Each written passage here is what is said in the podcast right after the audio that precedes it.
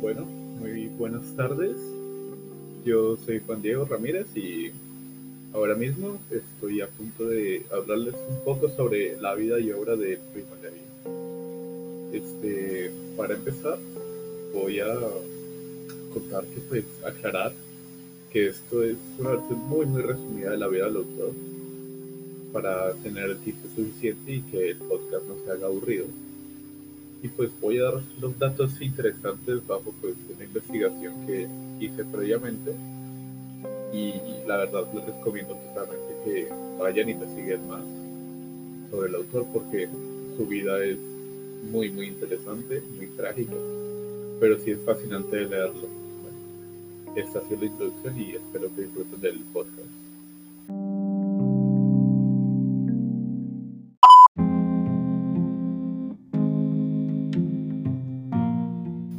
Primo Levi nació en 1919 en Italia.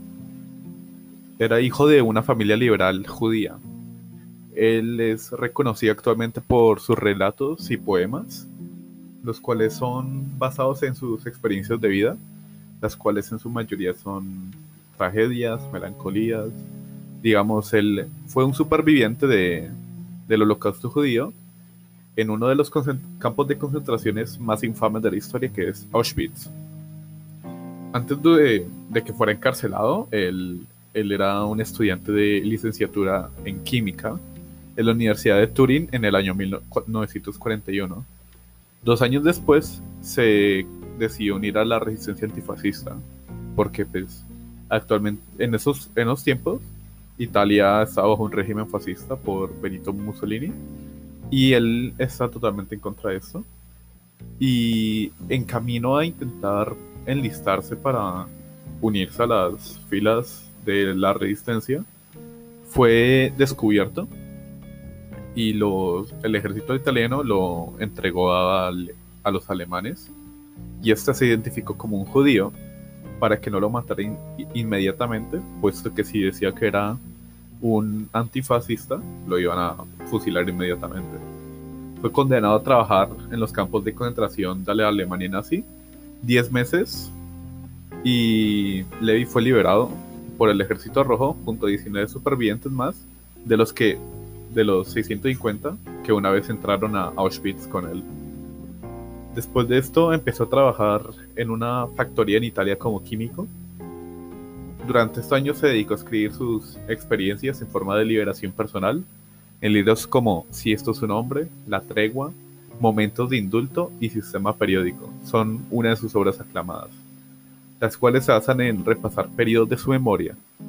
Su libro más importante es Los hundidos y los salvados. Cabe mencionar que fue su último libro antes de su muerte, donde menciona que, una curiosidad, aunque no odia al pueblo alemán por el holocausto, aún no los había perdonado. Él murió el 11 de abril de 1987 bajo circunstancias confusas, pues no se sabe si se suicidó o tuvo un accidente, puesto que su método de suicidio fue tirarse por unas escaleras y él al químico tuvo que haber conocido de una forma más indolora de terminar con su vida. Sus amigos jamás notaron comportamientos extraños antes de su muerte y se dice que sus traumas del holocausto finalmente la pasaron factura. Aunque todos son especulaciones y su muerte nunca fue aclarada realmente. Claro que hay gente que nunca busca ayuda y se traga todos esos sentimientos horribles y para ellos mismos. Esto al final nunca va a ser bueno. Y lamentablemente Levi no pudo aguantar y murió muy temprano. Y en esto se basa la vida y obra de primo Levi, muy resumida. Espero que hayan disfrutado el podcast. Saludos y se cuidan. Hasta luego.